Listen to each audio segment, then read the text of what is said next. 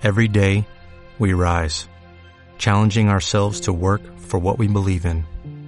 At U.S. Border Patrol, protecting our borders is more than a job, it's a calling. Agents answer the call, working together to keep our country and communities safe. If you are ready for a new mission, join U.S. Border Patrol and go beyond. Learn more at cbp.gov/careers. Bienvenidos a Radio Libertad Constituyente.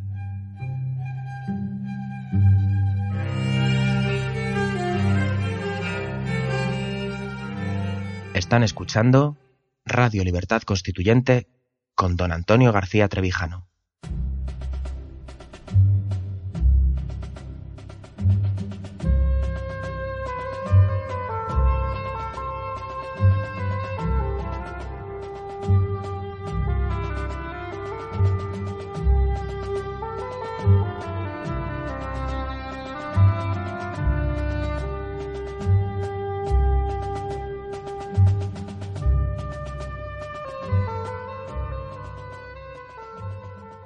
Hola amigos, aquí Radio Libertad Constituyente. Eh, soy Juanjo Charro y hoy es eh, 1 de junio de 2018 y estoy en el estudio de Somosaguas con Adrián Perales. Hola Adrián. ¿Qué tal, Juanjo? ¿Cómo estás? Y este programa, pues le tenemos que dar las gracias para hacerlo posible a, a los que están en el control técnico, Carlos Ferrandiz y Miguel Gómez. Pues sí, vamos a. Estamos aquí ya, ya al anochecer, ya prácticamente es de noche de este día que ha sido tan, tan movido en, en el Congreso de los Diputados y todos los españoles están con la noticia y con las noticias del, del nuevo presidente del gobierno, de- del estado de partidos. De Pedro Sánchez, sí. Desde luego que hemos asistido ayer, antes de ayer y hoy a un, a un espectáculo eh, digno de reprobación, porque eh, lo que ha mostrado eh, el estado de partidos antes de ayer y ayer es de lo peor mm, de la política española de los últimos años. Pero tiene una parte positiva y es que quizá todo esto sirva para poner de manifiesto las vergüenzas de nuestro régimen político, de nuestro estado de partidos, porque ahora se ve, como pocas veces, con una claridad total, como eh, todas estas decisiones se toman al margen de los ciudadanos, como los electores no tienen nada que decidir.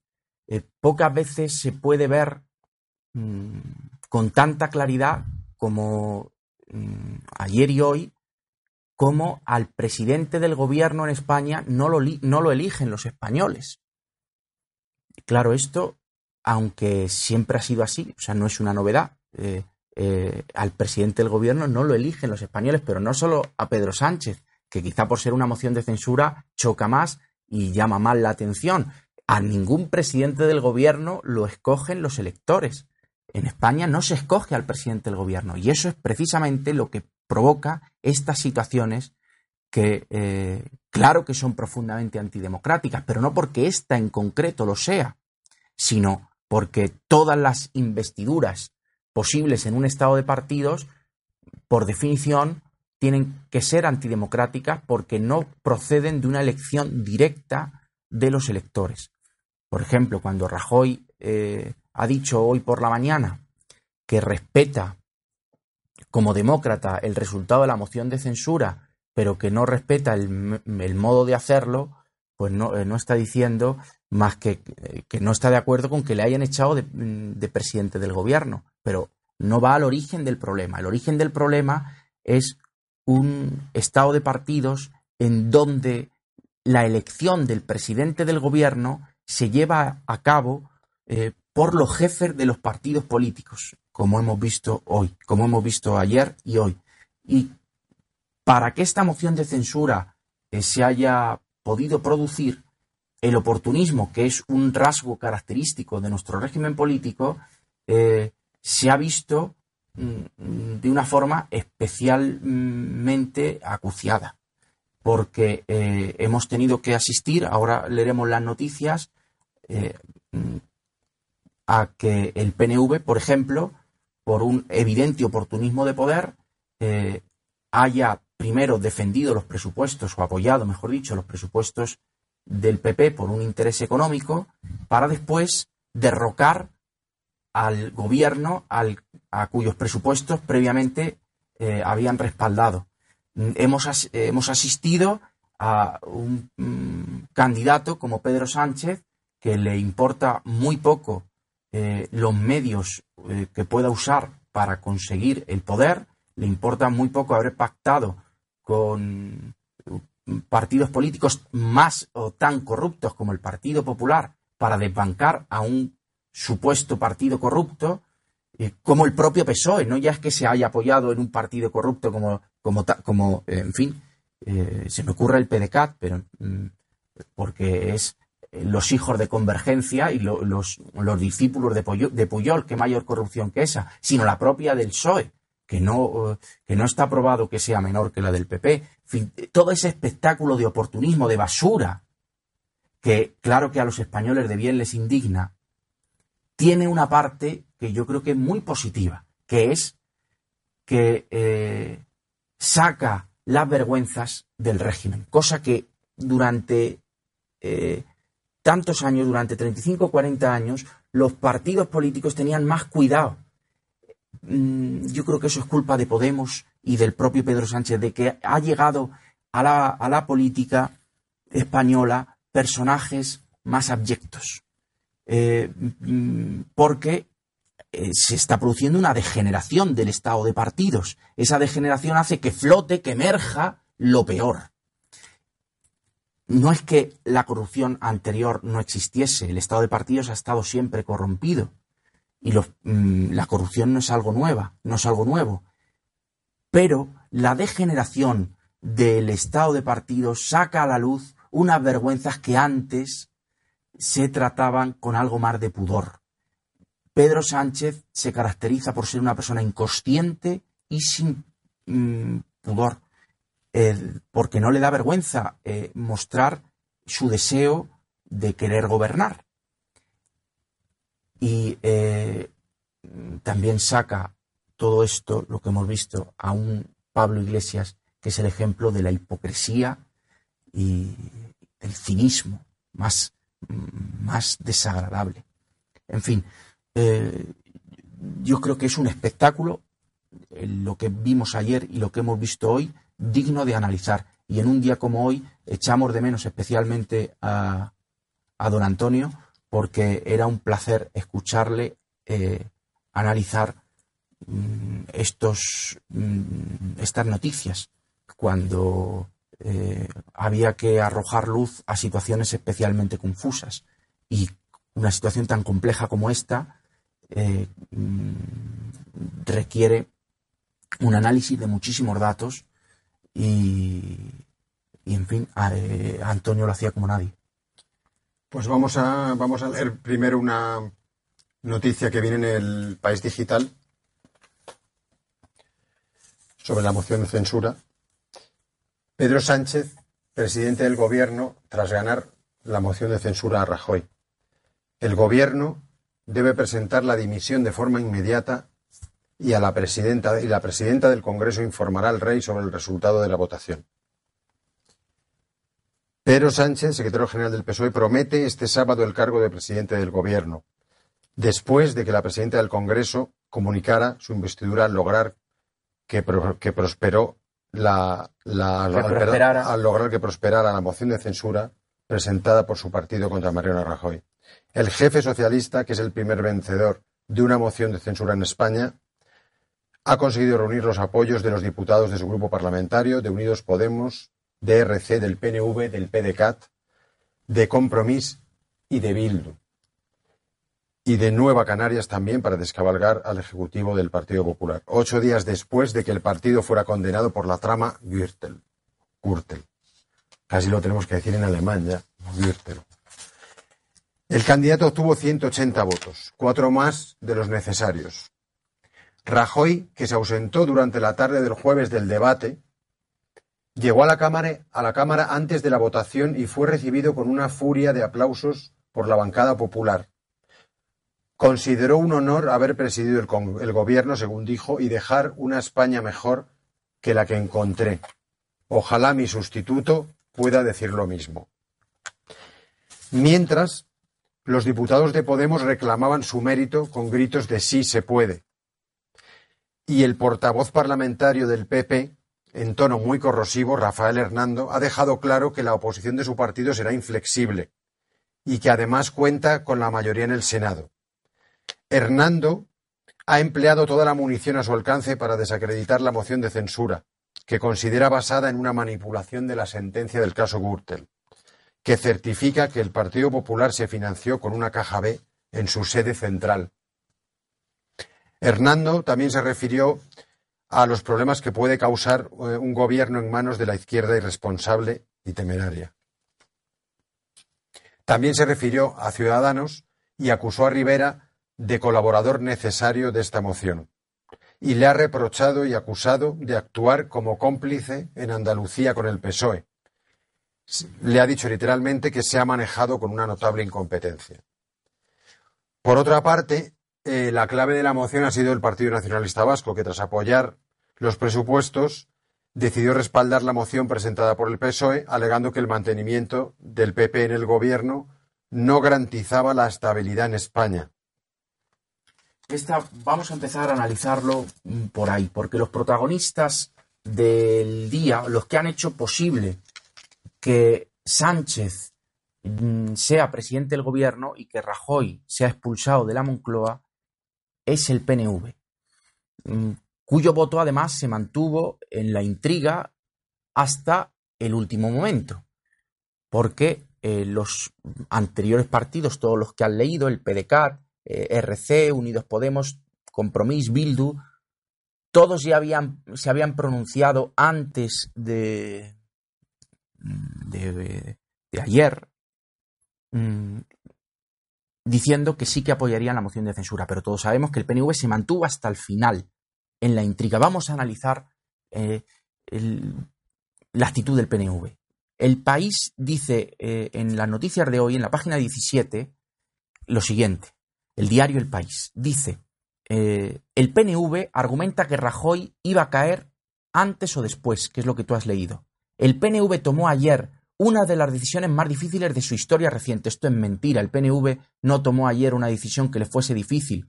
y ahora diré por qué. Dice, condicionando, condicionado, perdón, por la decisión de los nacionalistas catalanes y tras llegar a la conclusión de que aunque la moción de censura del PSOE no prosperara, Mariano Rajoy iba a caer tarde o temprano con otras iniciativas de Podemos y Ciudadanos. Este es el principal argumento que utilizó el portavoz Aitor Esteban, después de que el máximo órgano de dirección del PNV decidiera al mediodía sumar sus decisivos cinco escaños a la moción de censura de Sánchez.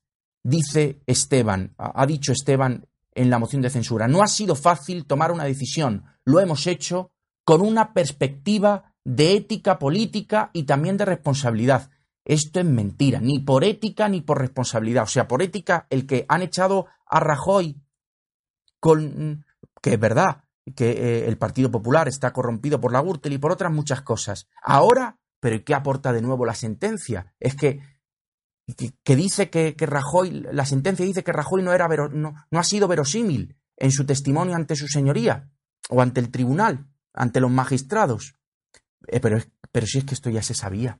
Ya se sabía que el Partido Popular estaba corrompido. El PNV lo ha descubierto ahora. Ha necesitado la sentencia de la Gürtel para saber que el Partido Popular estaba corrompido y que Rajoy estaba corrompido. Y la semana pasada, cuando apoyó los presupuestos, no. Lo que el PNV está diciendo es una es, es mentira, es falso. Al PNV le importa un bledo. La ética política y la responsabilidad esa que dicen. No les importa, no. Lo que al PNV le importa es puro oportunismo.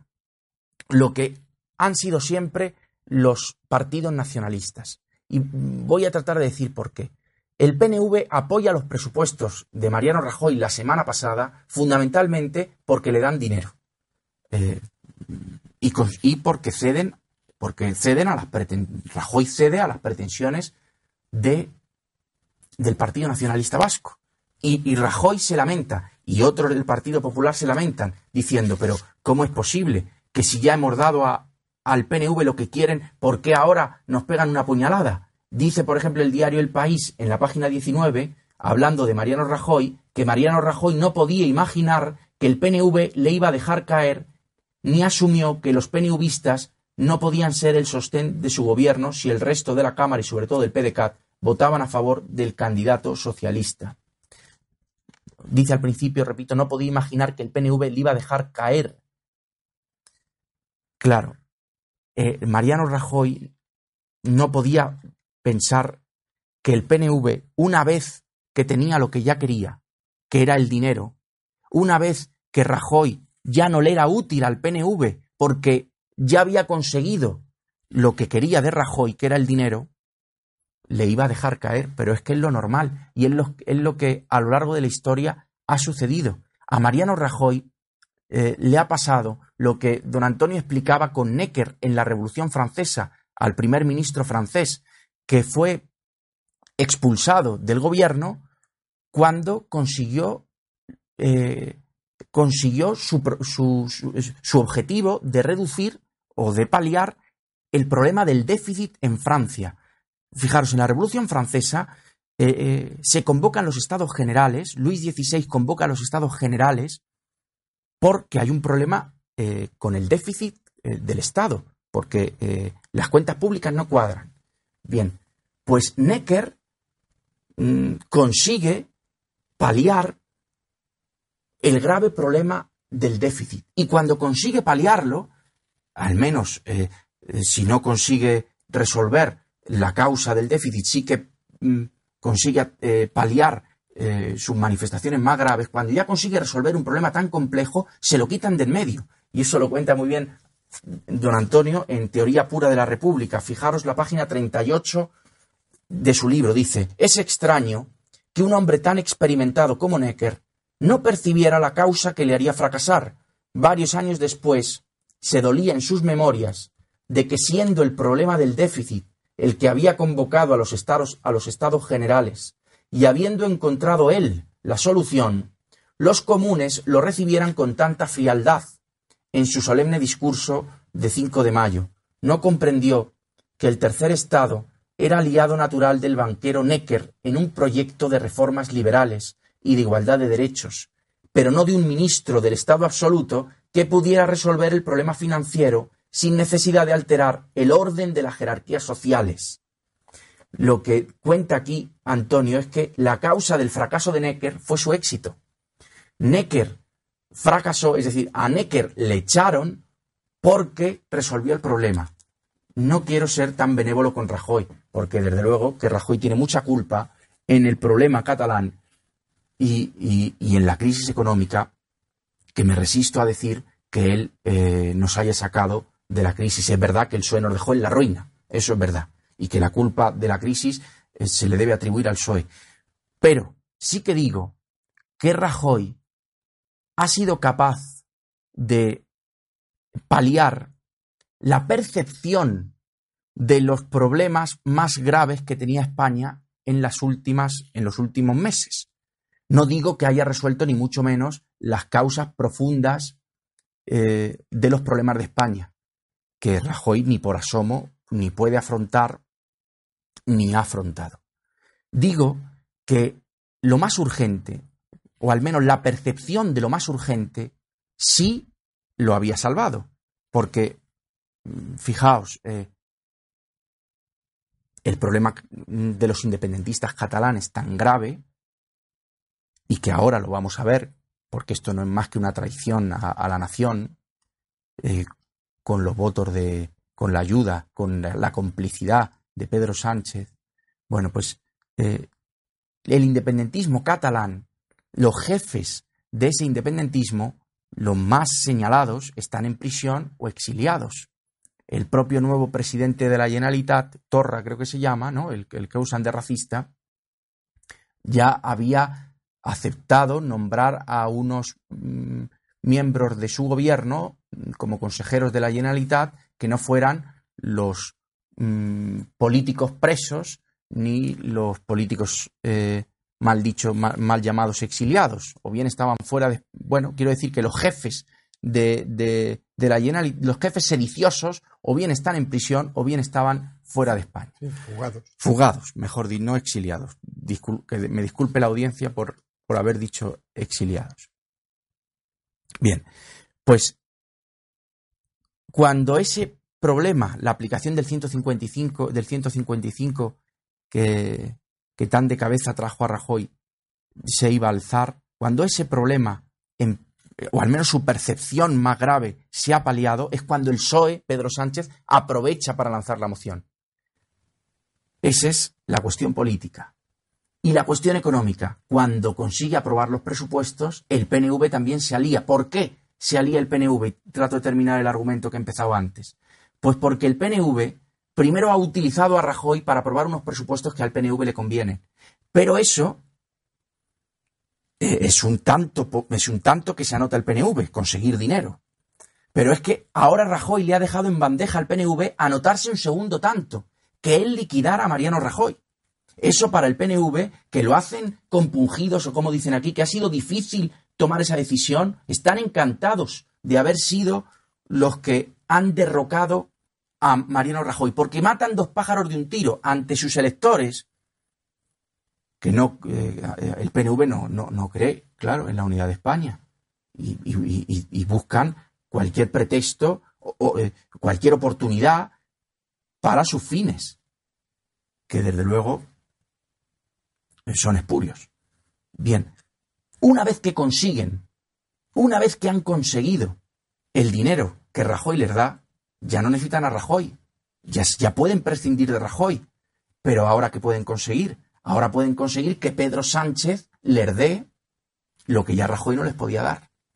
Entonces, Mariano Rajoy, lo que quizá no fue consciente, aunque Rajoy es listo y quizá sea capaz de darse cuenta de lo que ha sucedido, es que cuando ha conseguido resolver uno de los problemas que tenía su gobierno, que era sacar adelante los presupuestos, cuando resuelve ese problema, ya no le necesitan ya no le necesitan, eh, le ha dado ya al PNV todo lo que le tenía que dar y cuando no le queda nada más que darle, pues el PNV lo desecha.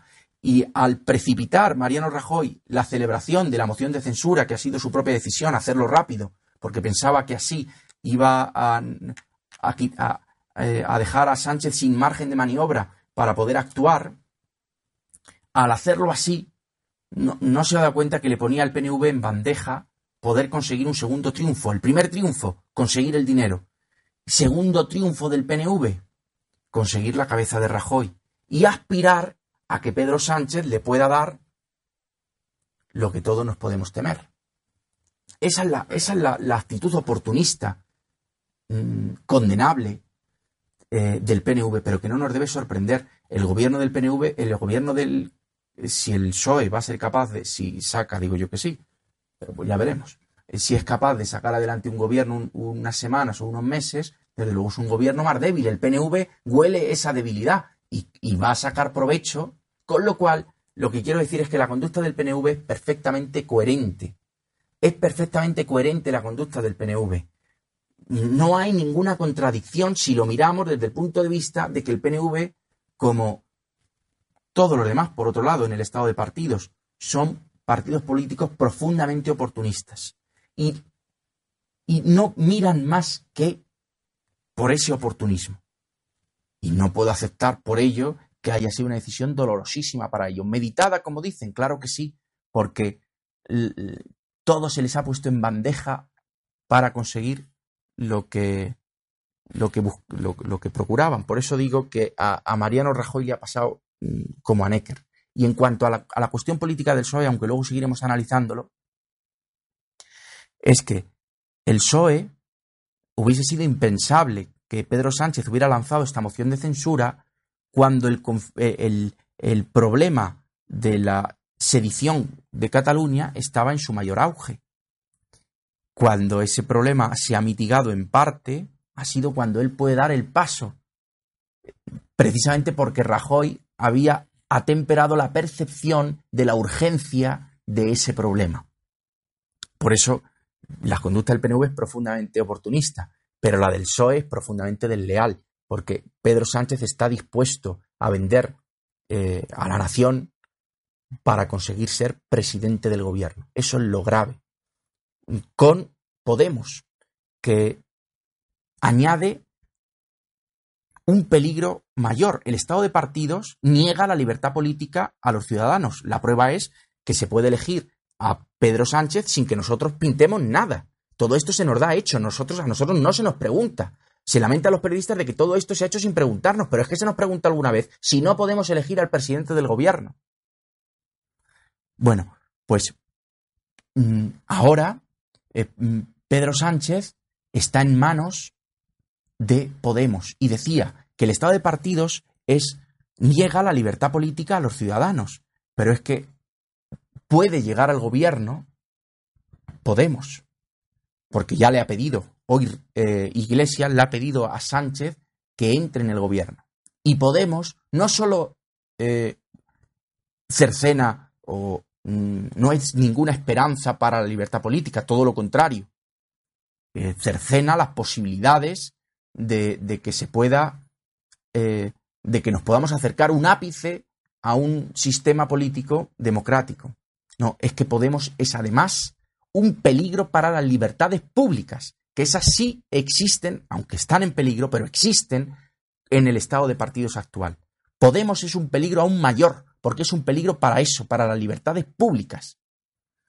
Y claro que eso es denunciable, porque Sánchez está dispuesto, si está dispuesto a transigir, a negociar sobre la unidad de España, ¿qué le importarán las libertades públicas? No digo ya la democracia.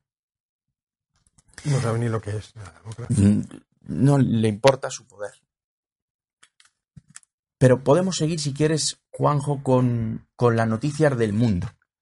El mundo, en la, en la página 4 de la edición en papel y a cinco columnas, dice Rajoy hace presidente a Sánchez. Su negativa a dimitir cuando supo que perdería la moción de censura entrega al gobierno a los socialistas. El PSOE ata el apoyo del PNV con el compromiso de respetar los presupuestos del PP y sin fijar fecha electoral. Los diputados de ocho partidos votarán o han votado hoy la moción de censura que destituirá a Mariano Rajoy. El candidato, Pedro Sánchez, repasó en su intervención los apartados más sangrantes de la sentencia de la Audiencia Nacional y aseguró que la corrupción es un agente disolvente de la democracia. Esto es falso. No. No es que la corrupción, como dijo el, portero de discoteca Pedro Sánchez. Uy, yo creía que era modelo de sastrería. No, es más bien un, portero de discoteca. Él, se cree eso, pero no. Él, aunque él es muy vanidoso, él se pensará más, él ahora está, está eh, loco de vanidad. La corrupción es un agente disolvente de la democracia. No. No es que la corrupción disuelva la democracia. La corrupción es la prueba. La corrupción sistémica española es la prueba de que hay democracia. No es que la corrupción disuelva la democracia, es que hay la corrupción que hay precisamente porque no hay democracia. Y desde luego no va a venir el PSOE eh, corrompido históricamente hasta la médula, pero no solo en los últimos 40 años, desde su, desde su historia, eh, un partido oportunista desde, desde, desde el origen, mm, pragmático no, oportunista que le ha importado un bledo la forma de Estado, los principios. Bueno, pues que nos diga que es él el que va a traer la pureza y la limpieza al gobierno de España o al Estado. Continúa la noticia eh, diciendo Sánchez que la gravedad de los hechos probados en la sentencia habría hecho dimitir a cualquier presidente de un país democrático. Sánchez, por otra parte, fue acusado por Rajoy de chantajear al Congreso al situarlo ante una disyuntiva, o corrupción o yo. Piensen bien lo que van a hacer. Eso lo decía eh, dijo Rajoy. Y luego, mirando directamente a su rival, continuó, a España no le conviene usted como presidente de gobierno. Sánchez, por otra parte, le contestó, le, le combinó a dimitir, le dijo, está dispuesto a dimitir aquí y ahora, dimita y todo terminará.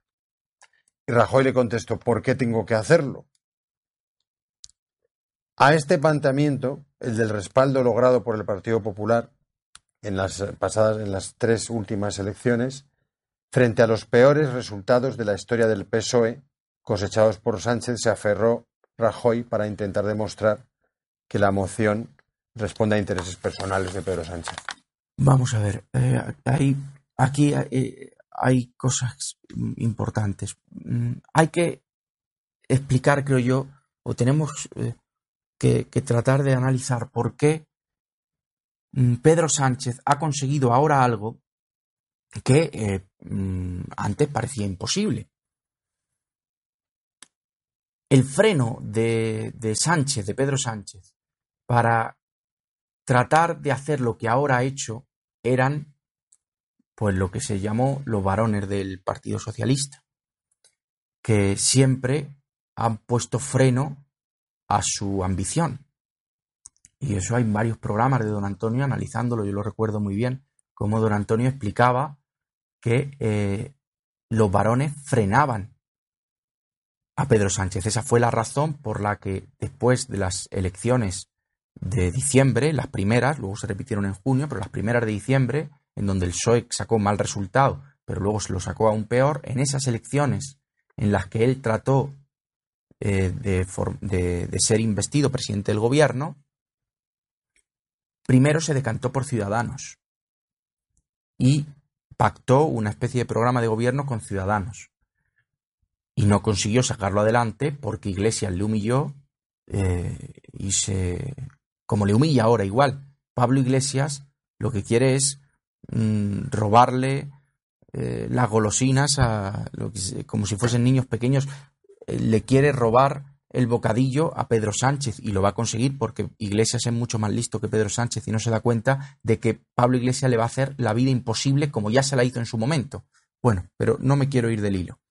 Pedro Sánchez entonces pactó con Ciudadanos no porque él prefiriera pactar con unos o con otros, le daba igual pactar con quien fuera para conseguir ser presidente del gobierno. Pactó con Ciudadanos porque los varones del PSOE no le dejaron pactar con Podemos y sabía Pedro Sánchez que si pactaba con Podemos no podía pactar con Ciudadanos. Pero Sánchez, yo ya le escuché hace unos días en una entrevista decir que fue un error no haber tratado de conseguir el gobierno desde el principio con los independentistas.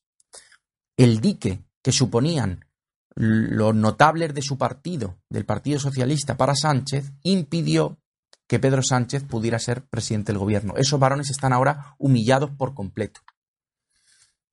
La moción de censura que le hicieron en su día a Pedro Sánchez en la directiva, a Pedro Sánchez que provocó su desalojo de Ferraz, y de nuevo, y después la conquista de nuevo del poder en Ferraz de Pedro Sánchez, ha humillado por completo y dejado sin poder ninguno a las voces disidentes dentro del Partido Socialista. Por eso ahora el Partido Socialista se ha tragado esto.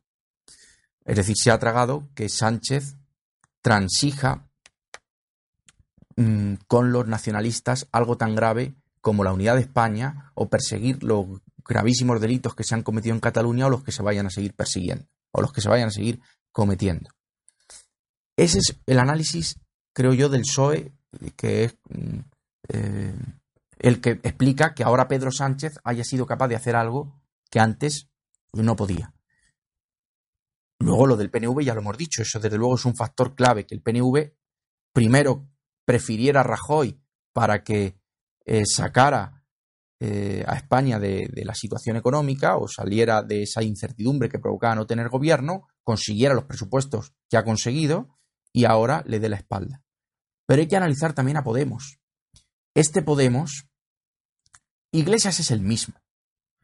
Es eh, una persona sin escrúpulo ninguno, sin vergüenza ninguno, sin ninguna. Es una persona malvada, es una persona sádica.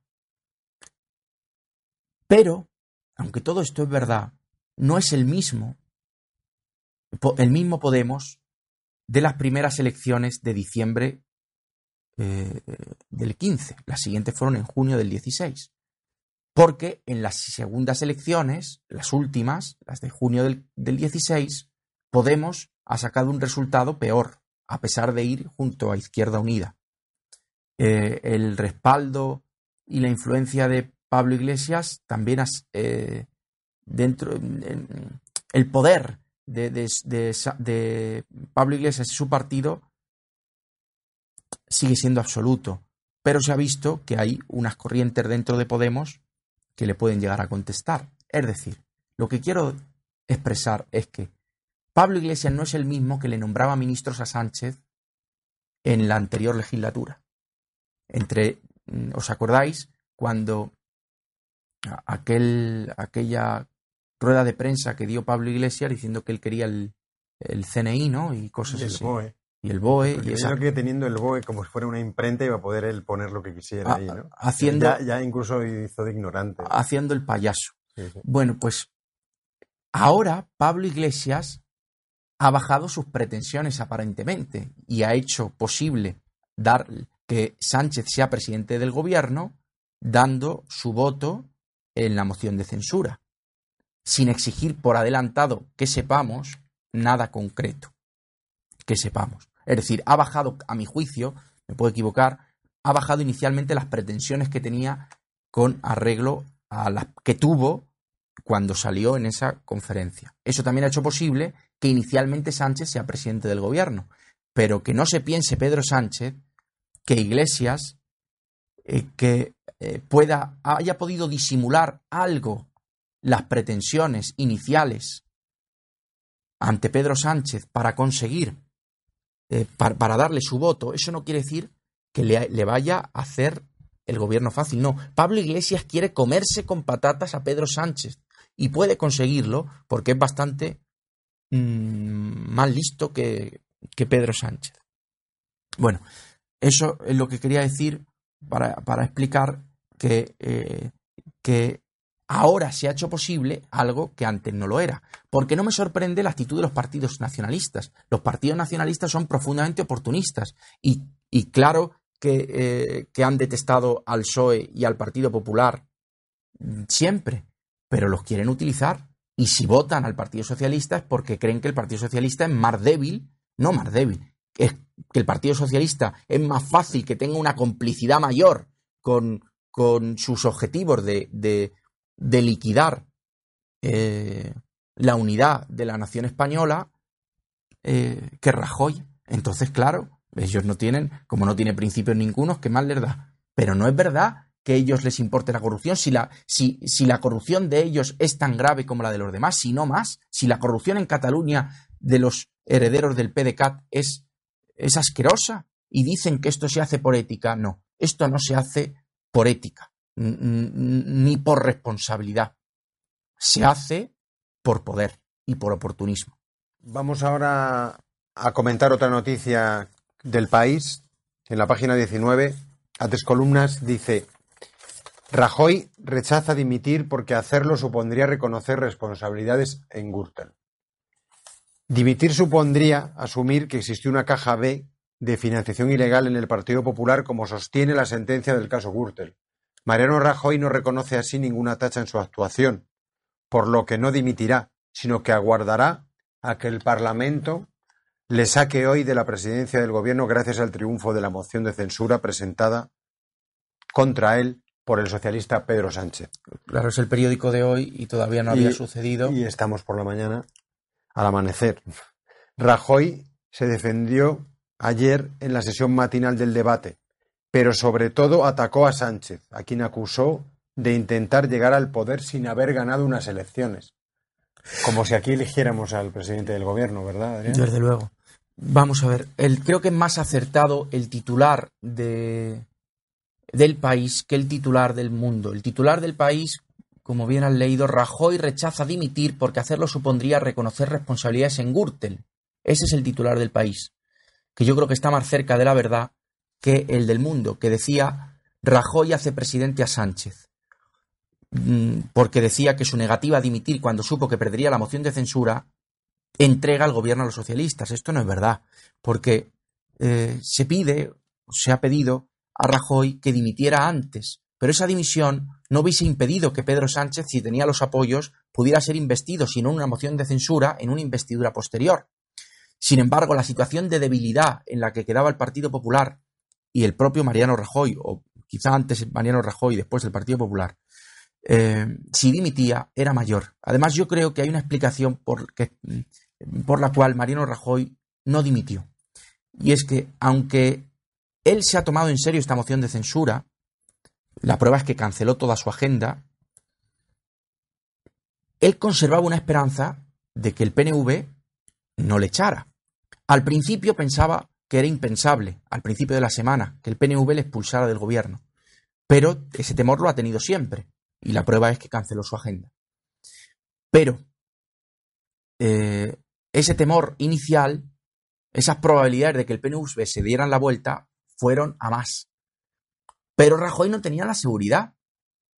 no tuvo la seguridad hasta la tarde de ayer, quizá minutos antes de que el propio Esteban, el, portavoz del PNV, lo dijera en, su discurso de la moción de censura, en su discurso durante la celebración de la moción de censura, hasta ese momento, o minutos antes quizá, yo creo que Rajoy no sabía la decisión del PNV, aunque se publicó ayer que le llamaron por la tarde eh, para decírselo, del PNV al, PP.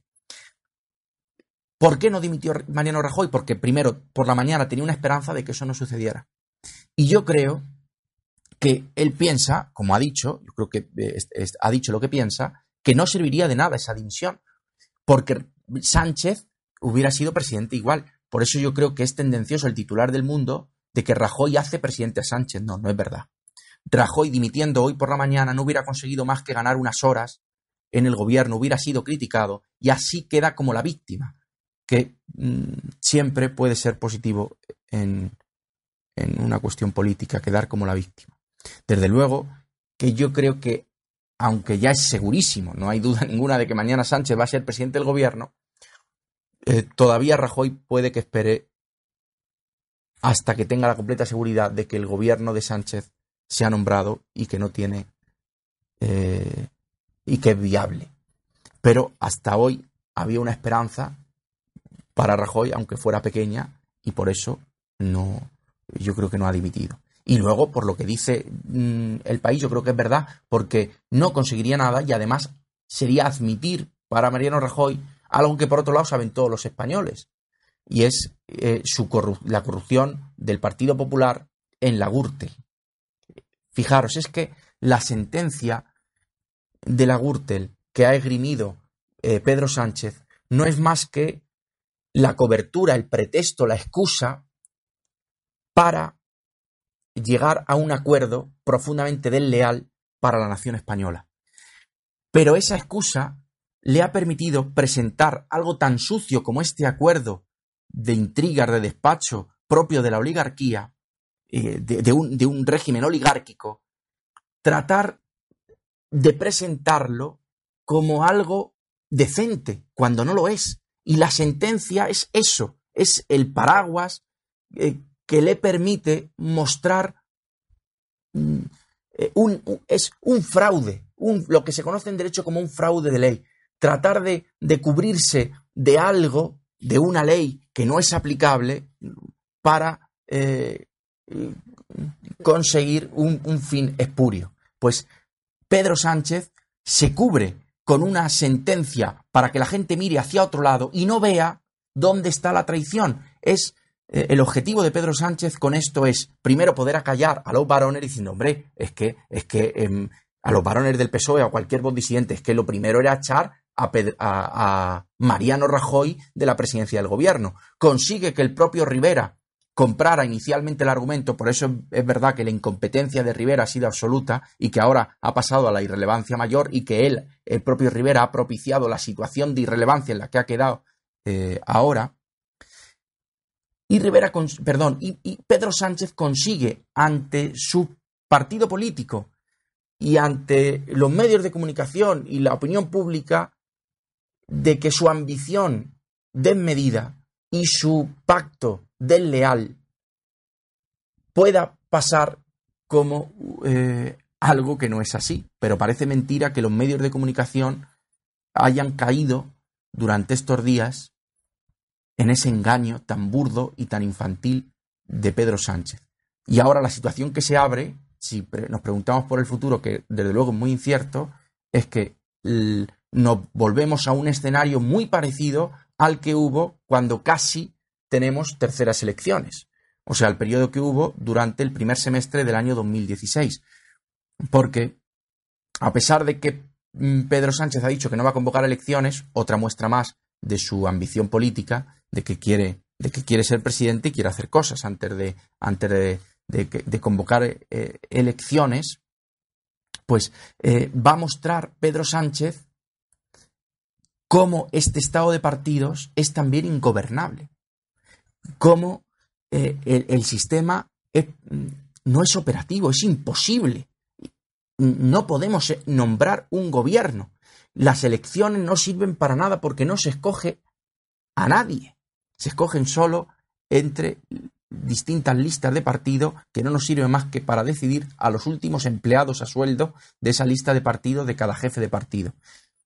Y por un lado, eso, la ingobernabilidad, la dificultad que se va a encontrar, probablemente eh, el descrédito que va a sufrir su partido y él mismo de aquí en adelante, y el descrédito del estado de partidos se ponga de manifiesto con mayor relevancia en, en los próximos meses. Y eso, desde luego, abre una oportunidad para que eh, cobremos conciencia de que un sistema político distinto es posible, con separación de poderes, en donde se pueda elegir al presidente del gobierno, en donde la elección del presidente del gobierno no sea eh, fruto de un acuerdo de camarillas de jefes del Estado, en donde eh, se, se, alabe el mérito y los mejores ocupen los puestos más altos, justo lo contrario de lo que está sucediendo ahora, y donde la corrupción sea expulsada, no de esta manera, para traer otra, otra corrupción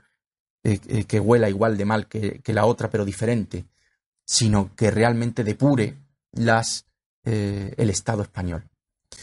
Y por eso creo que a pesar de, la gravedad de la situación, de lo peligroso de que este pacto entre nacionalistas y el del leal Partido Socialista pueda liquidar la unidad de España y, y, desde luego que habrá concesiones y transacciones que nos serán repugnantes, que pueda eh, al menos poner a las claras las iniquidades de este régimen político y que se tome conciencia de que lo que tenemos y estas maniobras que hemos visto son fruto y son posibles en un régimen, en un estado de partidos.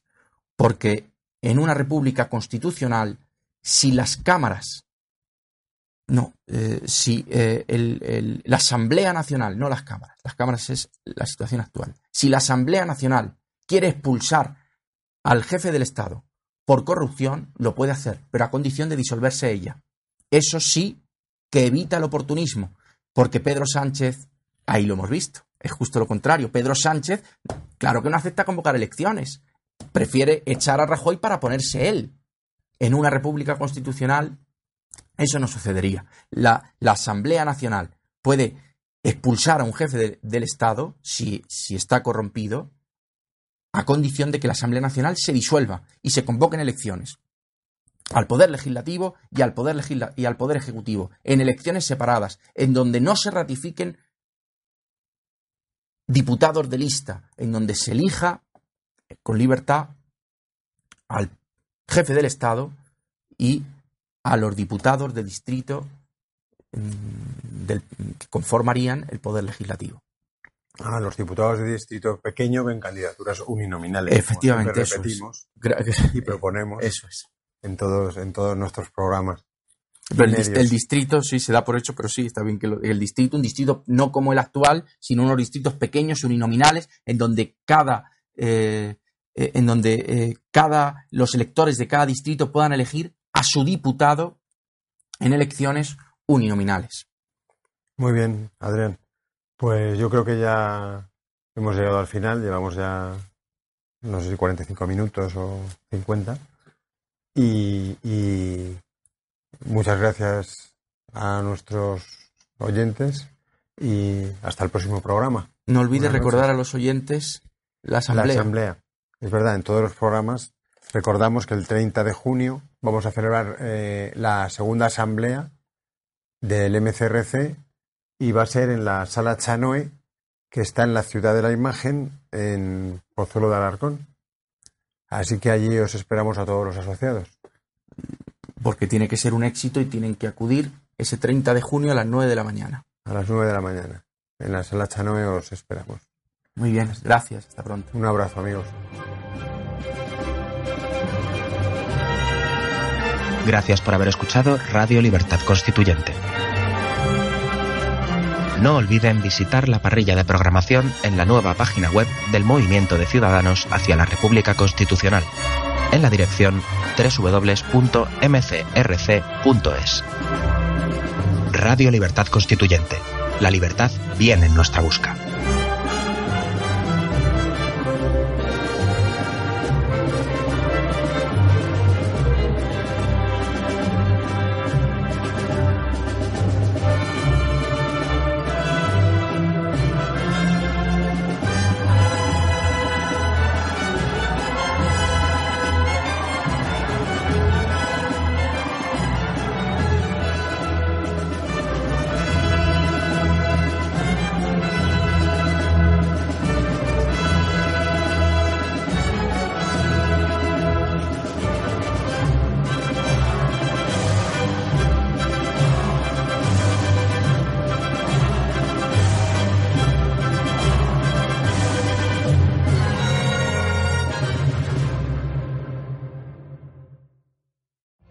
Every day, we rise, challenging ourselves to work for what we believe in. At U.S. Border Patrol, protecting our borders is more than a job, it's a calling. Agents answer the call, working together to keep our country and communities safe. If you're ready for a new mission, join U.S. Border Patrol and go beyond. Learn more at cbp.gov/careers.